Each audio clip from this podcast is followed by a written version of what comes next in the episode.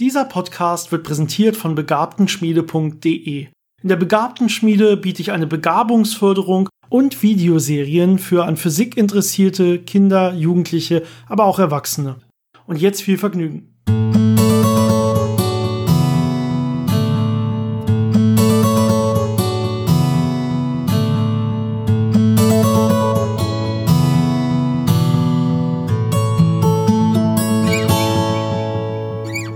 Willkommen bei Physikgeplänkel, dem Podcast von Janis und Dennis über interessante Fakten aus der Welt der Physik, von denen du noch nicht wusstest, dass du sie wissen willst. Hallo Janis. Hallo Dennis. Ist es bei dir auch so heiß wie bei mir? Äh, es hält sich in Grenzen, aber angenehm ist es nicht mehr. Ich habe ein kleines, stickiges Aufnahmezimmer und immer wenn wir anfangen aufzunehmen, muss ich die Lüftung, also den Ventilator ausstellen und das Fenster zumachen und die Sonne knallt abends genau drauf. Das heißt, ich habe einen Vorhang vor, aber der wird extrem aufgeheizt und ja, also je länger der Podcast heute dauert, äh, umso größer ist die Wahrscheinlichkeit, dass ich einfach irgendwann sterbe. ja, ich bin auf der kühlen gucken, Seite. Mal gucken, wie lange ich es durchhalte. Ich bin auf der kühlen Seite vom Haus. Äh, ja, da das geht das noch. Ja, dafür ist es hier morgens ganz schön kühl. Ja, also wir haben jetzt mal wieder fast 9 Uhr abends. Äh, da scheint hier die Sonne halt zumindest noch richtig hart rein. Hat auch schon vorher dazu beigetragen, dass es hier immer wärmer und wärmer wird. Ja, äh, lass uns doch mal anfangen mit dem schönen Thema von heute. Und in Wirklichkeit haben wir diesen Podcast zwischengeschoben. Vielleicht weißt du das selber auch noch nicht, da haben wir noch nicht drüber geredet. Aber wir haben in Wirklichkeit noch, ich glaube, ein oder zwei Podcasts sogar abgedreht, die eigentlich jetzt kommen sollten. Also jetzt, wo dieser Podcast rauskommt, sollte eigentlich ein anderer kommen. Aber dieses Thema, was wir heute besprechen, ist einfach so aktuell und wir wurden von vielen verschiedenen Zuhörern darauf angesprochen, dass wir doch mal dazu Stellung nehmen sollen. Und deswegen haben wir uns gedacht, wir machen jetzt mal spontane Folge dazu. Und ich werde die direkt hochladen. Das heißt, äh, ich glaube trotzdem, also wir haben jetzt, haben wir Montag oder Dienstag? Ich vergesse die Zeiten immer. Montag. Montag. Dienstag. Wir haben jetzt Montag oder Dienstag, die kommt trotzdem erst Sonntag raus. Das heißt, wir sind trotzdem noch sechs Tage verzögert. Aber besser, als wenn sie erst in zwei oder drei Wochen rauskommt. Also ich werde hier auf jeden Fall dazwischen schieben.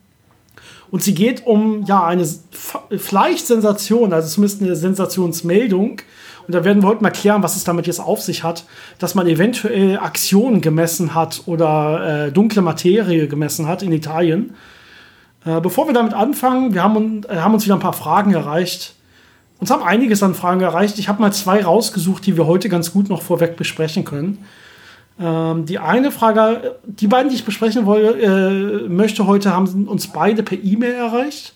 Äh, vielen Dank dazu. Ihr könnt uns auch Fragen schicken über Instagram, über Facebook oder über unseren Patreon-Kanal. Da freuen wir uns auch sehr, wenn ihr uns unterstützt. Eigentlich überall Physik-Geplänkel und die E-Mail-Adresse physikgeplänkel.gmail.com, Physikgeplänkel zusammengeschrieben, Geplänkel mit AE. Und die beiden E-Mails, die uns erreicht haben, die eine kommt von Rainer. Rainer hat, ja, im Prinzip hat er zwei E-Mails geschickt und in der ersten E-Mail schickt er äh, eine relativ lang formulierte Frage und zum Glück schickt er danach noch eine E-Mail hinterher, in der er sagt, hier ist die Frage doch etwas verkürzt. Und das ist vielleicht die, die ich einfach mal vorlese. Da muss, müssen wir jetzt hier nicht die lange Version hören. Und zwar fragt er, wie ist es möglich, dass wir von der Erde aus beobachten können, wie Materie von einem schwarzen Loch aufgenommen wird, beziehungsweise wurde, wenn nach der allgemeinen Relativitätstheorie ein Objekt für einen entfernten Beobachter unendlich lange braucht, um den Ereignishorizont zu erreichen? Ja, das ist eine sehr gute Frage und die ist nicht so ganz simpel zu beantworten.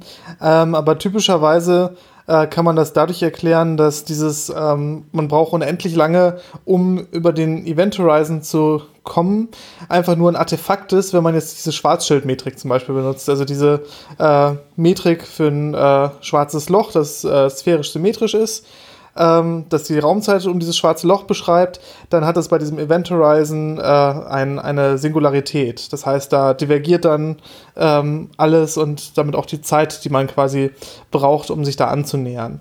Ähm, man kann jetzt aber in andere äh, Metriken gehen, zum Beispiel Kruskal-Sekeres-Metrik, und da sieht man dann, da ist keine wirkliche Singularität. Das heißt, wenn ich da im freien Fall auf ein schwarzes Loch zu mich bewege, werde ich in einer ähm, wirklich endlichen Zeit über den Ereignishorizont rüberfliegen.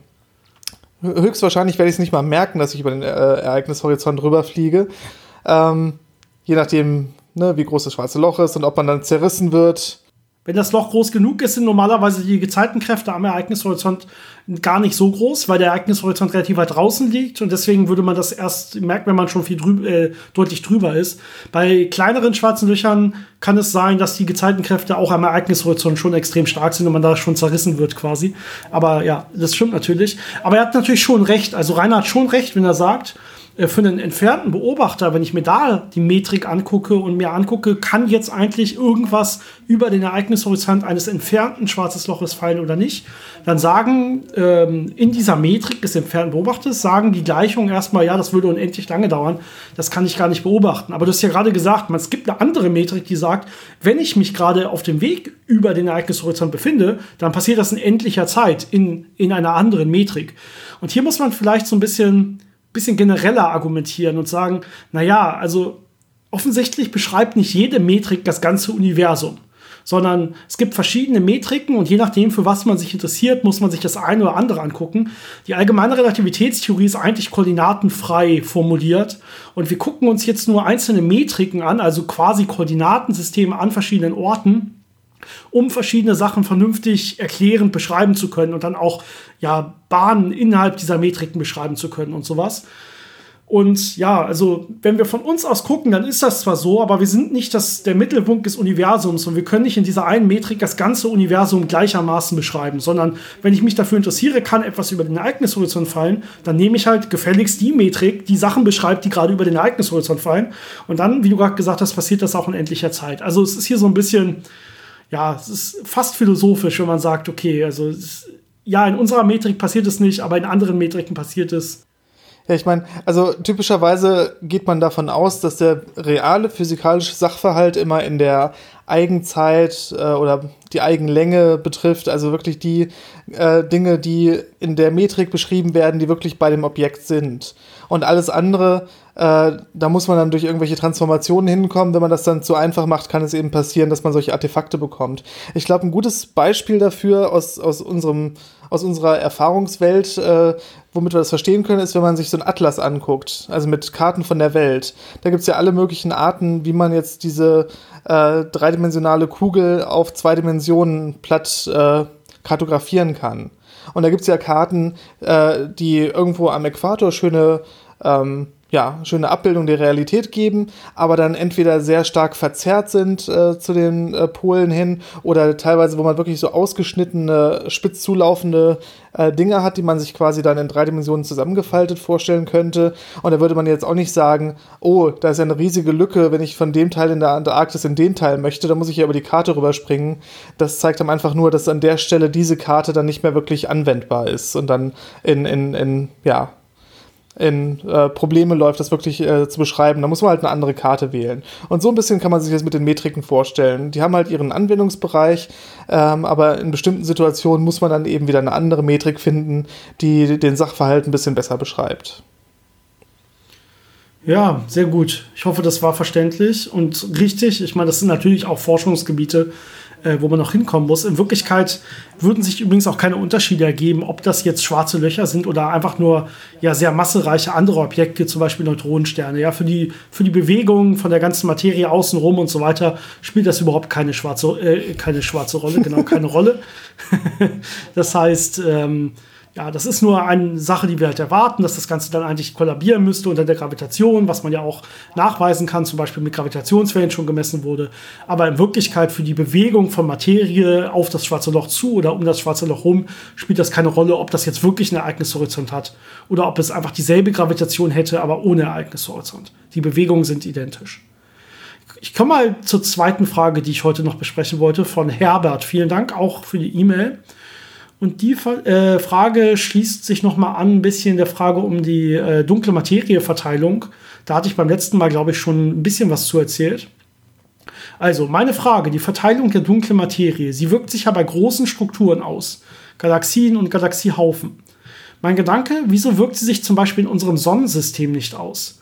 Da müssten ja die äußeren Planeten schneller sein, ähnlich wie die Sterne weiter außen in der Galaxie. Oder gibt es die dunkle Materie nur als Halo um die Galaxien?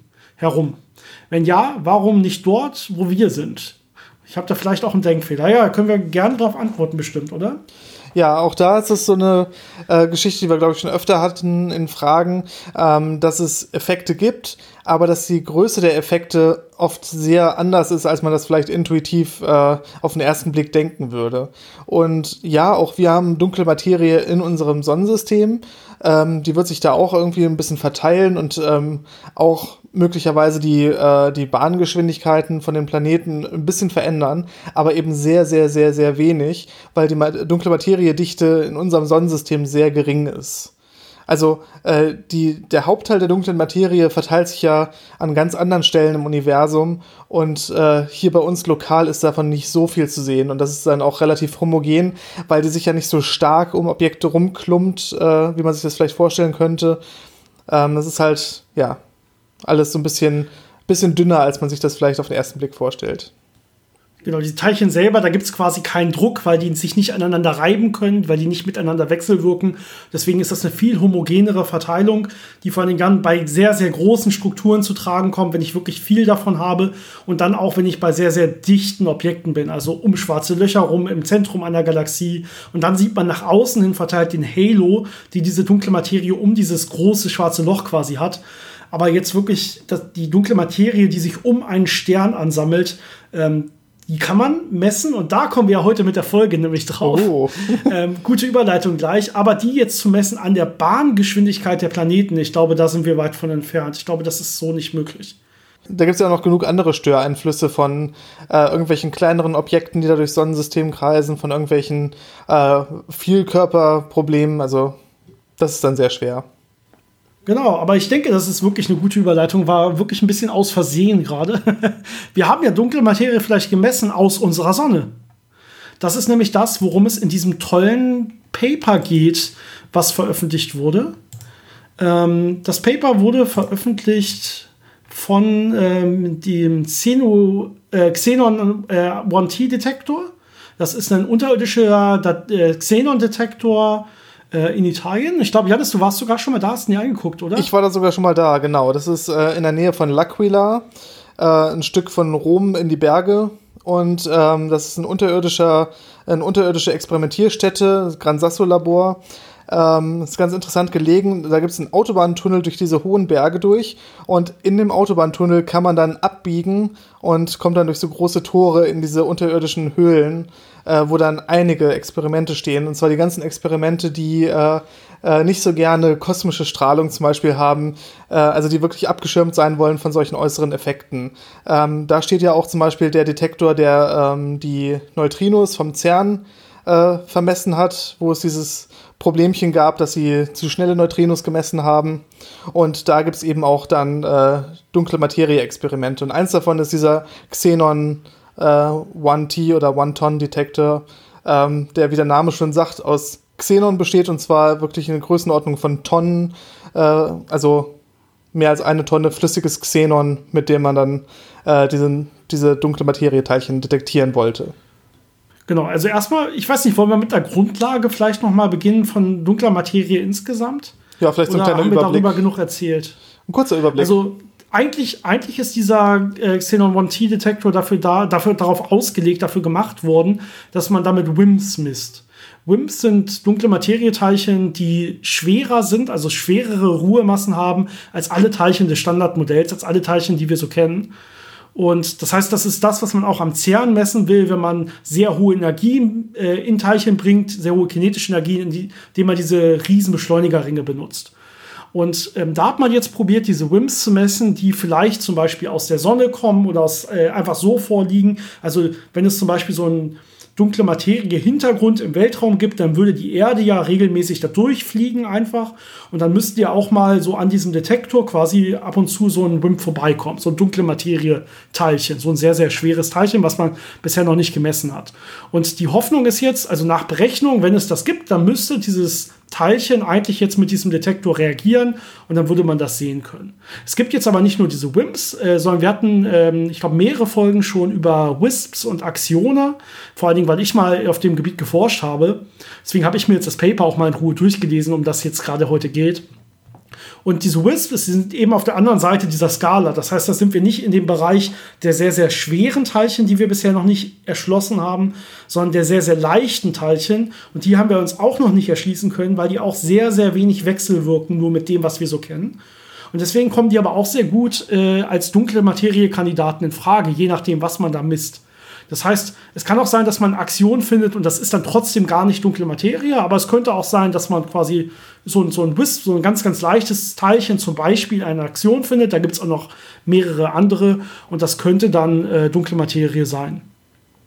Es gibt verschiedene Arten von Aktionen. Das heißt, es könnte verschiedene Arten von Aktionen geben, rein theoretisch. Es ist ja gar nicht klar, ob es das überhaupt gibt, ja. Und deswegen guckt man jetzt natürlich in die Theorien, das sind also Erweiterungen des Standardmodells. Im Standardmodell selber kommen solche dunkle Materie nicht vor.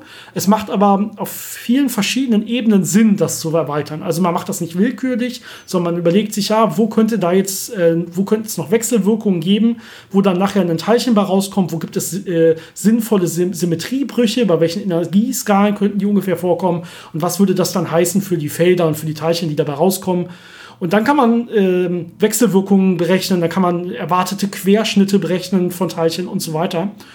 Und das, was man da jetzt für diese Aktion berechnen würde, also erstmal, wir hatten, glaube ich, länger über dieses starke CP-Problem schon mal gesprochen. Es gibt so eine, so eine Symmetriebrechung oder es gibt sie auch nicht. Das ist, glaube ich, das Problem. Also diese Symmetriebrechung wird vorhergesagt, aber wir können sie nicht messen. Und das Aktion könnte die Erklärung dafür sein, warum wir das Ganze nicht messen können. Das wäre so ein, ein Kandidat. Dann gibt es äh, Alps, also Axion-like Particles, so ähnlich wie Aktionen quasi, die würden nicht dieses starke CT-Problem lösen, weil ja deren Masse muss mit der, mit der, im Prinzip mit der Zerfallsenergie sowas wie, also die, wir haben die Energiebrechung bei einer Skala und dann würde dieses Teilchen entstehen, was dann eine gewisse Masse hat. Ist jetzt nur mal grob zusammengefasst, vielleicht ein bisschen äh, äh, zu schnell. Wenn das so ist, hört euch vielleicht die Folge über Aktionen nochmal an in Ruhe.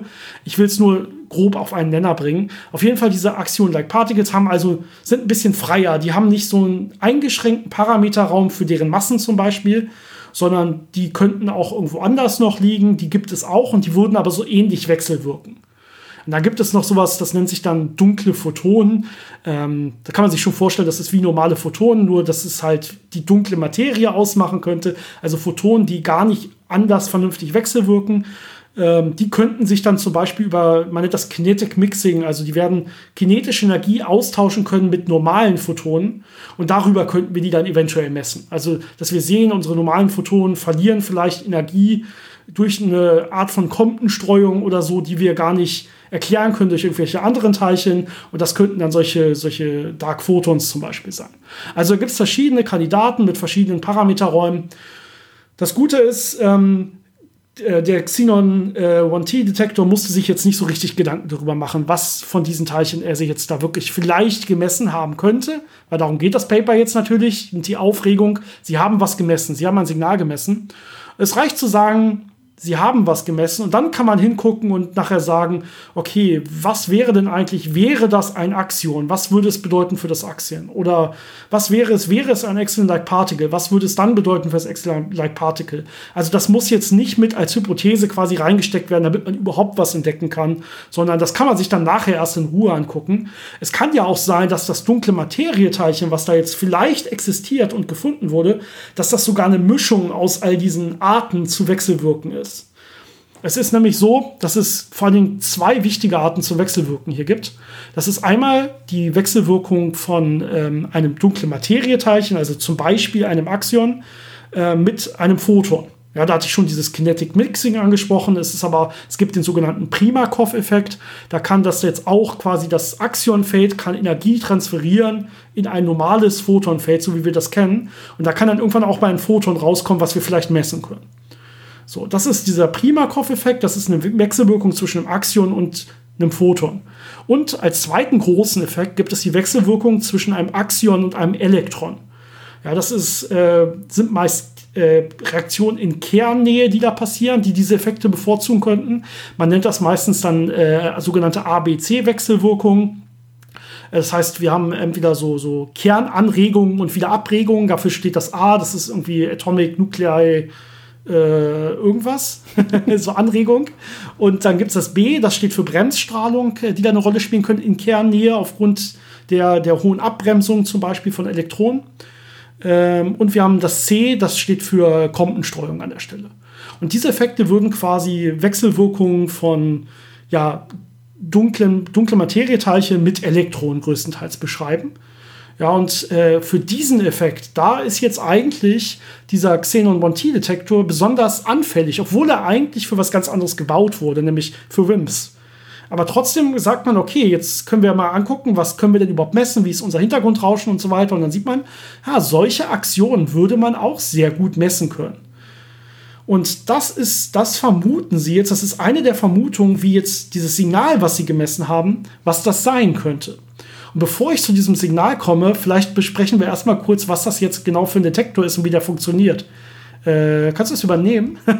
ja, es ist eigentlich ein sehr, sehr einfaches Konzept. Ähm, du hast ja gesagt, ähm, wir gehen davon aus, dass die dunkle Materie mit äh, bestimmten Atomen oder Atomkernen sehr gut wechselwirken kann.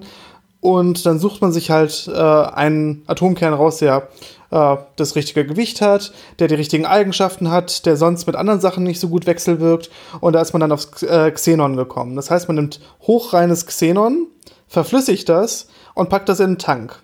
Und in dem Fall hat man da jetzt äh, zwei Tonnen von diesem flüssigen Xenon in einem äh, großen Tank in diesem äh, Berg, schön abgeschirmt von der Umwelt. Und äh, packt dann ganz viele Fotomultiplier oben drüber und unten drunter. Und dann kann man sich eben genau angucken, wenn da irgendeine Wechselwirkung stattfindet und ein Lichtblitz entsteht, äh, registriere ich den und kann sagen, ah, da ist was passiert.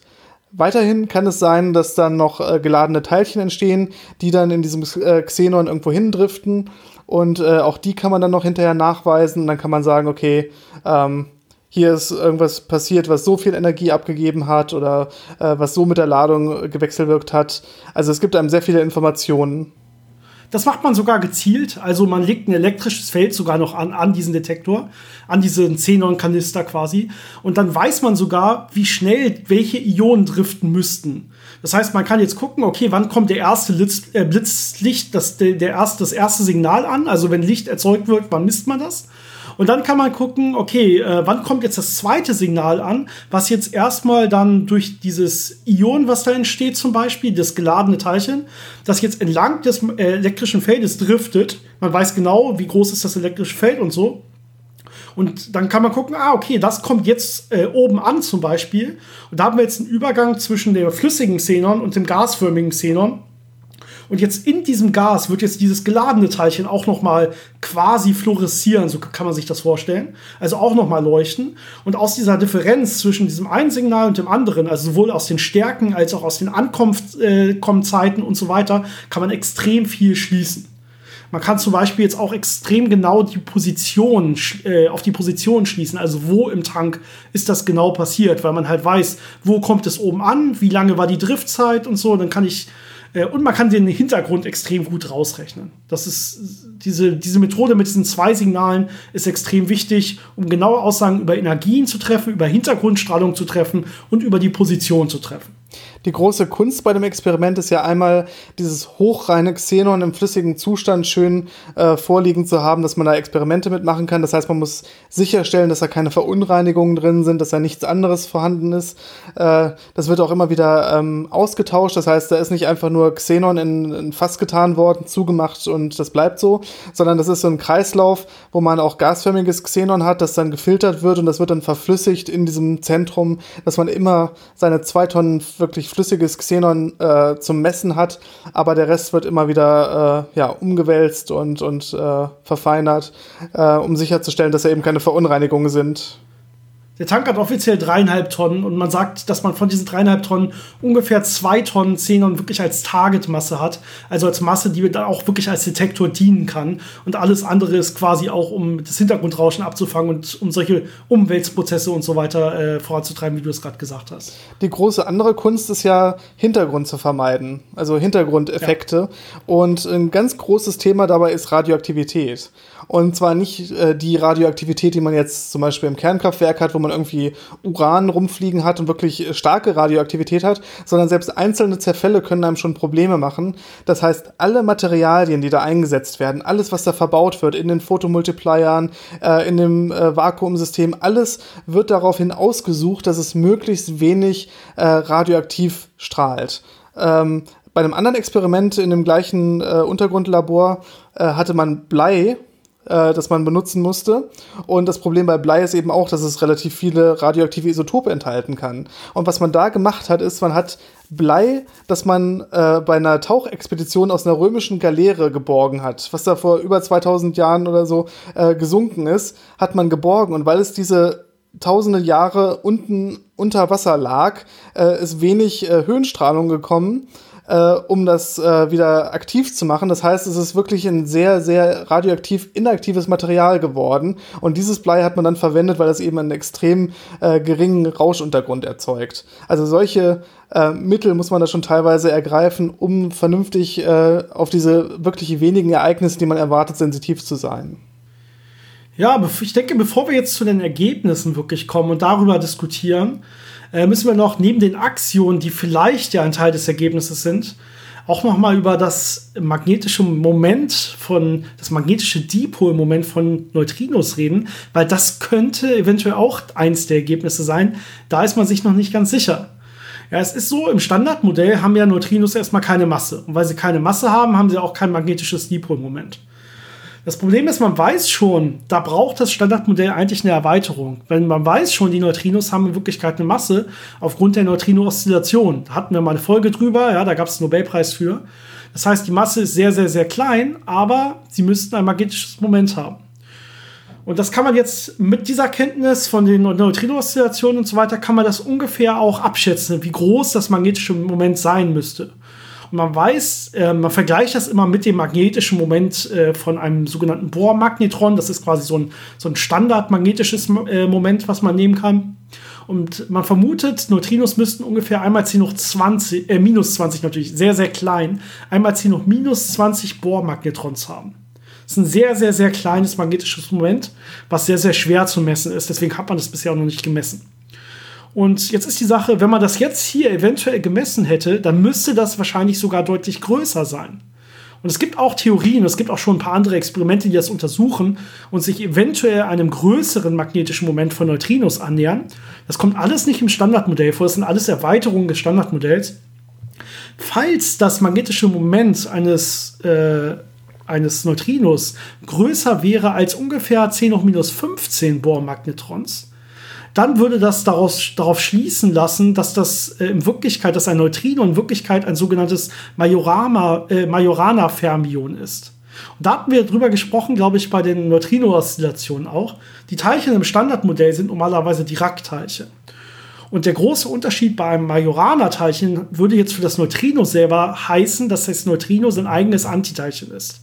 Also man würde kein Antiteilchen zum Neutrino finden, kein Antineutrino, sondern es gibt nur ein Neutrino. Das ist gleichzeitig Teilchen und Antiteilchen. Das führt aber auch dazu, und da kommen wir wieder auf die Folge des, der Neutrino-Oszillation zurück, dass äh, der Seesaw-Mechanismus, den wir da beschrieben haben, sehr, sehr wahrscheinlich wird. Seesaw-Mechanismus sagt, es gibt ein linkshändiges und ein rechtshändiges Neutrino. Das, was wir bisher nicht kennen, das müsste sehr, sehr schwer sein. Und das haben wir deswegen noch nicht gefunden. Und das könnte auch dunkle Materie zum Beispiel erklären oder so.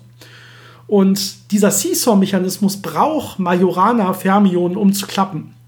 Und bisher dachte man, na, wenn das Neutrino direkt Fermion ist, dann klappt dieser Mechanismus gar nicht. Also das würde direkt sagen, ha, Moment mal, guck doch mal dahin, vielleicht, äh, das ist alles ein Indiz, wenn das wirklich so ein großes magnetisches Moment hat, dass es auch ähm, vielleicht so, ein, so einen Partner hat, der extrem, extrem schwer ist. Und das kann man jetzt noch weiter denken.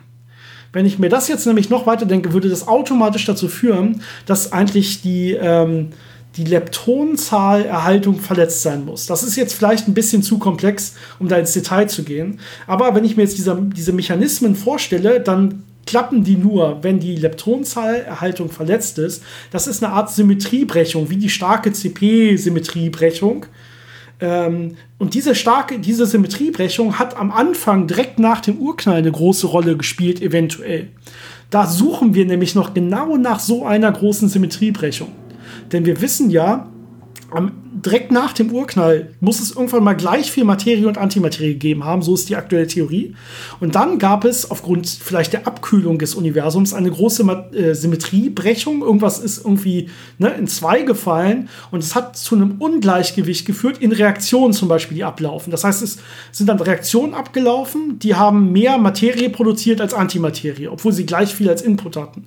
Und das führt dann zu so einem Ungleichgewicht in Materie und Antimaterie, so wie wir das heute sehen. Unser Universum besteht ja aus Materie und nicht aus Antimaterie. Davon gibt es nur noch ganz, ganz wenig.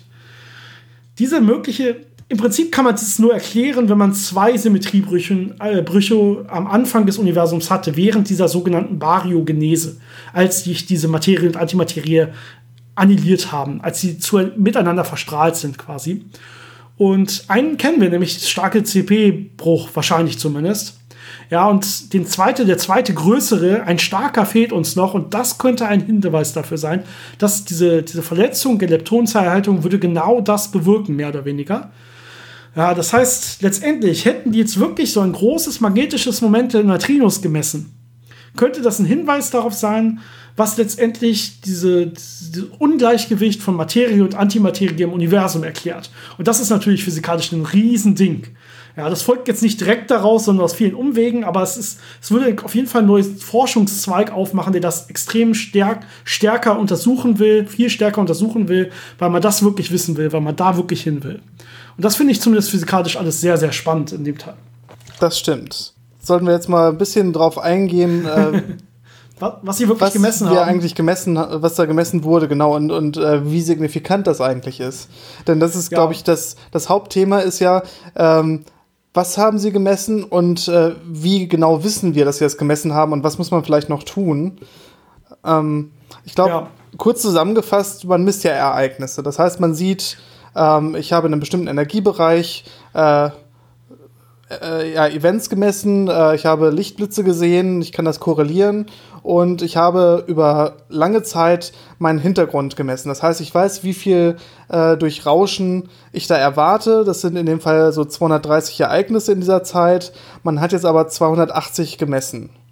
Das heißt, wir haben einen Überschuss, der, wenn man das in diese typischen Standardabweichungen übersetzt, 3,5 Sigma entspräche. Das heißt, ähm, es ist noch nicht dieses 5 Sigma, wo man sagt, ich bin mir sehr sicher, dass ich was gemessen habe, aber 3,5 Sigma ist ein sehr starker Hinweis, dass man da etwas gemessen hat, was schon eine gewisse Signifikanz hat. Die große Frage ist natürlich, was ist das jetzt? Und dann versucht man äh, jeder Hypothese, also zum Beispiel zu sagen Aktionen oder andere dunkle Materieteilchen oder irgendwas anderes, äh, so eine eigene Signifikanz zuzuweisen, um beurteilen zu können, wie wahrscheinlich ist es, dass ich das gemessen habe oder dass ich was anderes gemessen habe. Genau, wenn ich, eine, äh, wenn ich das jetzt abschätzen will, dann muss ich immer eine Hypothese gegen eine andere Hypothese prüfen. Ja, das ist dann so eine, so eine Bayesche Statistik, Bayesche Wahrscheinlichkeitsanalyse, die man da machen kann normalerweise. Das heißt, äh, eine Hypothese, die man da ganz gerne nimmt, ist natürlich die Nullhypothese. Das heißt, wie groß ist die, die Chance, dass das alles nur Rauschen war und dass das kein Signal enthält? So, das ist die sogenannte Nullhypothese. Und ich kann jetzt zum Beispiel gucken, wie hoch ist die Chance, dass da was war, im Gegensatz zu, dass das nur Rauschen war. Und das wären jetzt diese 3,5 Sigma, die du gerade angesprochen hast. Ja, und jetzt, ähm, bevor wir zu diesen einzelnen Werten wirklich gehen, muss wir jetzt noch was leider zu diesem Hintergrundrauschen hinzuzählen. Das hatten die nämlich zuerst vergessen, oder ja, was heißt vergessen? Da, das, da wussten die eigentlich gar nicht so richtig was von und haben dann noch ein bisschen, bisschen Hilfe bekommen, bevor sie jetzt dieses Preprint des Papers rausgebracht haben, äh, dass man sich eventuell mal Tritium angucken muss. Ja, schwerer Wasserstoff, dreiwertiger Wasserstoff. Und dieser schwere Wasserstoff, der könnte eventuell durch einen irgendwie internen Beta-Zerfall oder so, ganz sicher weiß ich es auch nicht, der könnte genau solche Signale erzeugen, die man da gemessen hat. Also in genau diesem Energiebereich könnte der jetzt diese über, über Anzahl von Events quasi bewirkt haben. So. Und jetzt, äh, dann sind sie erstmal ins, ins na, mussten sie erstmal überlegen, aber Moment, Tritium haben wir doch überhaupt nicht. Und dann überlegt man, ja, wie könnte denn irgendwie Tritium ins System kommen? Und dann sieht man, ja, okay, also unser, unser Xenon ist extrem rein, unsere Sachen sind natürlich alle extrem rein. Ja, der Tank, der ist stundenlang ausgegast und äh, erhitzt und so weiter. Da sollte eigentlich überhaupt kein Wasser mehr drin sein, zum Beispiel. Und dann kann man sagen, okay, wie viel Wasser könnte denn da maximal noch drin sein? Und dann guckt man sich mal an, ja, okay, null ist das natürlich nie, sondern es, es gibt immer so eine ganz, ganz kleine Chance, dass da vielleicht noch so, so hier und da mal ein Wasseratom ist. So ungefähr. So. Also ganz, ganz wenig. Und dann weiß man, naja, aber wenn da Wasseratome sind unter diesen Bedingungen mit, der, mit, der, mit dem Drücken und so weiter, dann gibt es auch eine kleine Wahrscheinlichkeit, dass das nicht H2O ist, sondern dass das sogenanntes HTO ist. Das heißt, dass einer der beiden äh, Wasserstoffatome ist stattdessen ein Tritiumatom. Und äh, dementsprechend würde das dazu darauf schließen lassen, dass da doch eventuell mit einer ganz, ganz kleinen Wahrscheinlichkeit so ein Tritium im System ist. Und das könnte dann so ein Signal eventuell produzieren. Und es gibt auch noch andere äh, Chancen, dass da vielleicht Tritium reinkommt. Zum Beispiel gibt es so kosmische Strahlung, die da eventuell auch Tritium erzeugen könnte, wenn es in der Gasschicht mit Kernwechsel wirkt. Ähm, auf jeden Fall auch nur minimal klein. Und das hatte man eigentlich so erstmal gar nicht gedacht. Die erwartbare Konzentration von Tritium, die man jetzt, wenn man sich ganz viel Gedanken macht, äh, die man ausrechnen kann, ist ungefähr 10 hoch minus 25 Mol pro Mol. Also 10 hoch minus 25 Mol Tritium pro Mol Flüssigkeit oder Volumen, was man da hat, mehr oder weniger. Ich glaube, man kann das zusammenfassen, als da wäre vielleicht ein Tritium-Atom äh, auf mehr als einem Mol äh, von Xenon-Atomen. Das heißt, es ist ja. extrem wenig, aber trotzdem noch äh, möglicherweise genug, um solche Signale zu erklären. Was man jetzt machen kann, ist natürlich, man kann die Tritium-Hypothese testen gegen die Null-Hypothese. Also man kann jetzt fragen, die Statistik, die Daten in der Datenauswertung, wie wahrscheinlich äh, ist es denn, dass ich Tritium habe äh, im Vergleich zu, dass ich gar kein, gar kein Signal hatte und das also einfach nur Hintergrundrauschen war. Und da kommt man immerhin noch auf 3,2 Sigma. Das heißt, kein Beweis, dass wir Tritium haben. Aber das ist ein Beweis, also wir haben auf jeden Fall irgendwas und die Chance, dass es Tritium ist, ist auf jeden Fall viel, viel größer, als dass es gar nichts ist. Das ist schon mal der Hinweis.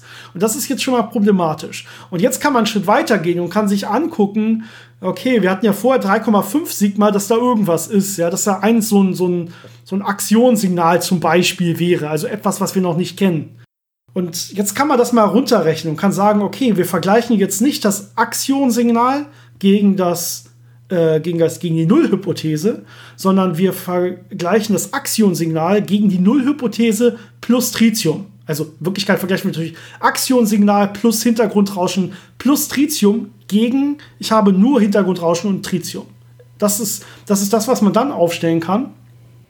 Und wenn man das macht, kommt man noch zu ungefähr 2,1 Sigma Wahrscheinlichkeit, dass wir ein Axion gemessen haben. Dass wir wirklich so ein, so ein neues Teilchen gemessen haben, was man sich sonst nicht erklären kann. Das heißt, 2,1 ist schon deutlich weniger als 3,5 und immer noch, noch mehr deutlich weniger als 5 Sigma wo man wirklich sagen würde, hey, jetzt, wir haben eine Messung, wir haben, wir haben das entdeckt. Aber es ist immer noch relevant. Und ganz ehrlich, ich habe jetzt diese, diese Daten gesehen, diese Graphen gesehen. Und also ich denke schon, da ist irgendwas drin. Also für mich sieht das nicht. Aber das ist natürlich, ne, man muss sich den Zahlen vertrauen. Ne? Und 2,1 Sigma sieht für das Auge natürlich so aus, als wäre da auf jeden Fall was, wenn man sich einfach nur diese Kurven anguckt. Ähm, ja, nächsten Schritt, das hatten wir vielleicht kurz, kurz betont. Wir können uns jetzt diese einzelnen Hypothesen nochmal angucken. Also, was ist es jetzt eigentlich? Ist es jetzt, ist es jetzt das Axion, was eher so mit, mit Elektronenwechsel wirkt? Oder ist es das Axion, was eher mit, mit Lichtwechsel wirkt, mit Photonen? Oder ist es vielleicht sogar ähm, die, diese Neutrino, dieser Neutrino-magnetische ähm, Impuls? Oder das magnetische Moment von, von Neutrinos, das Dipolmoment? moment und da kann ich, da kann man jetzt einzelne Werte zu berechnen. Und das wurde dann gemacht und äh, bei dem Neutrino-Moment kommt man auf ungefähr 3,2 Sigma gegen die Nullhypothese. Aber das Neutrino-Moment versagt ganz schön, wenn man das gegen die Nullhypothese plus Tritium-Hintergrund testet, denn dann hat es nur noch 0,9 Sigma. 0,9 Sigma ist wirklich nicht so viel für so eine Messung. Es kann natürlich sein, also wenn man beweisen kann, dass da wirklich kein Tritium drin war, man hat bisher kein Tritium gefunden, ja, es ist nur eine, eine, Vermutung, die man noch hat. Wenn man quasi in weiteren Experimenten beweisen kann, da war kein Tritium drin, dann haben wir 3,2 Sigma äh, gegen die Nullhypothese vom Neutrino-Moment. Das ist dann wieder, da muss man auf jeden Fall genauer hingucken. Das könnte schon was sein. Das Problem ist, wenn es wirklich Tritium gibt, dann fällt relativ flach, dass es wirklich auch ein Neutrino-Moment war, das man da gemessen hat. Ich glaube, das Wichtigste bei dem Ganzen ist, dass sowohl diese 3,5 Sigma als auch die 2,1 Sigma in Anwesenheit von Tritium für äh, Aktionen äh, auf jeden Fall genug sind, um zu sagen, das ist sehr interessant, da müssen wir weiterhin gucken. Äh, wir müssen gucken, dass wir das Experiment irgendwie sensitiver kriegen, dass wir die anderen Sachen ausschließen und dass wir äh, dahin gehen, dass wir irgendwann 5 Sigma erreichen.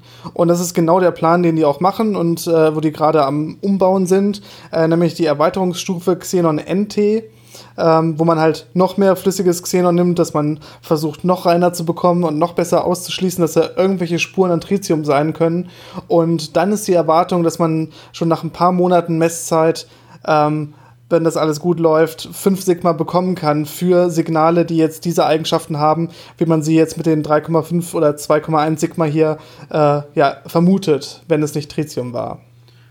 Genau. also wenn man sagt, okay, was ist denn, was, als, wenn wir jetzt wirklich ein Signal hätten, was könnte dann diese neue äh, äh, Detektorgeneration quasi, wie schnell bräuchte oder wie lange bräuchte sie, um dieses Signal mit 5 Sigma zu bestätigen? Und das wäre dann wirklich nur ein paar Monate.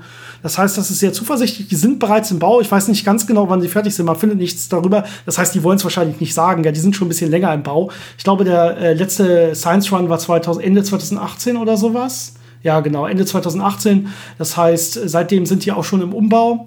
Und ich glaube, die werden jetzt irgendwie sechs Tonnen oder sowas wirklich als Target äh, Xenon-Masse haben. Äh, das heißt, das Ganze noch mal ein bisschen größer und auch reiner. Und jetzt wird man auch von Anfang an natürlich auf Tritium achten.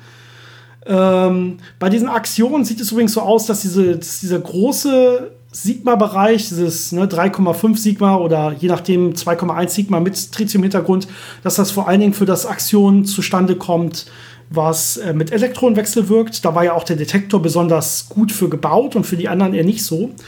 Es sieht eher so aus, als müsste es entweder dieses Aktion sein, was mit Elektronenwechsel wirkt, oder es ist eine Mischung aus zwei anderen, nämlich einmal das, was mit Photonen wirkt und dann noch ein Anteil, der so ein bisschen, das ist so ein interner Übergang in einem bestimmten Eisenatomkern. Da könnte auch ein Axiom bei rauskommen, das ist noch eine andere Theorie.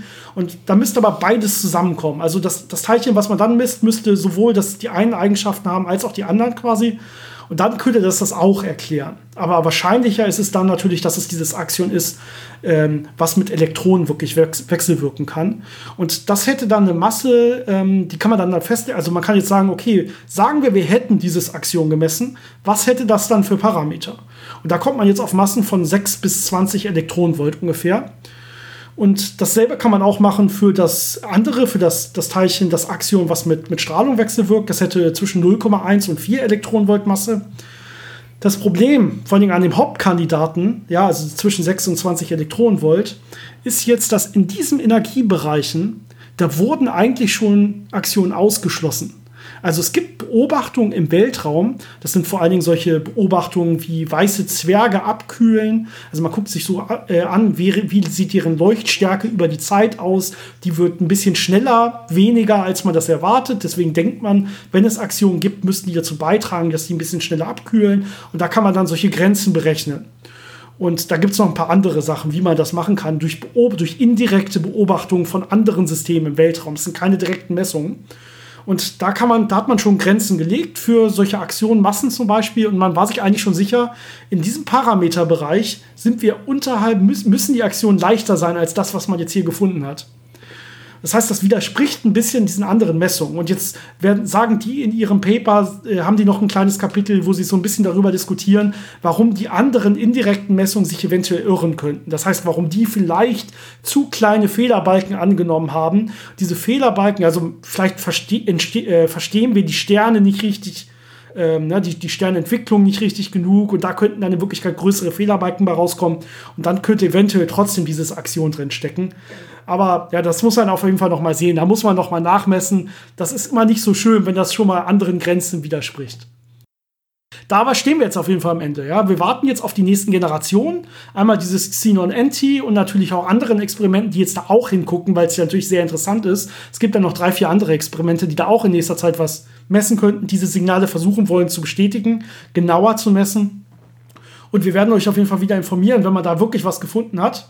Bisher, naja, wir haben entweder Tritium, wir haben entweder so ein Axion oder wir haben wirklich so ein Neutrino-Drehmoment. Äh, eins von den dreien ist ziemlich wahrscheinlich. Dass es gar nichts ist, ist zumindest mit 3,2 Sigma unwahrscheinlich. Ja, und ich glaube, so können wir euch äh, in die Woche entlassen, oder Janis? Ja, das finde ich eine schöne Botschaft zum Abschluss. Äh, schauen wir nach vorne. Sehr gut. Also allen eine schöne Woche. Ich glaube, Janis, bei uns wird es über 30 Grad deutlich. Das oh, heißt, ja. ich in meinem Zimmer muss mir noch ein paar Gedanken machen. mm. Fenster auf. Gut, mach's gut. Bis zum nächsten Mal. Bis dann.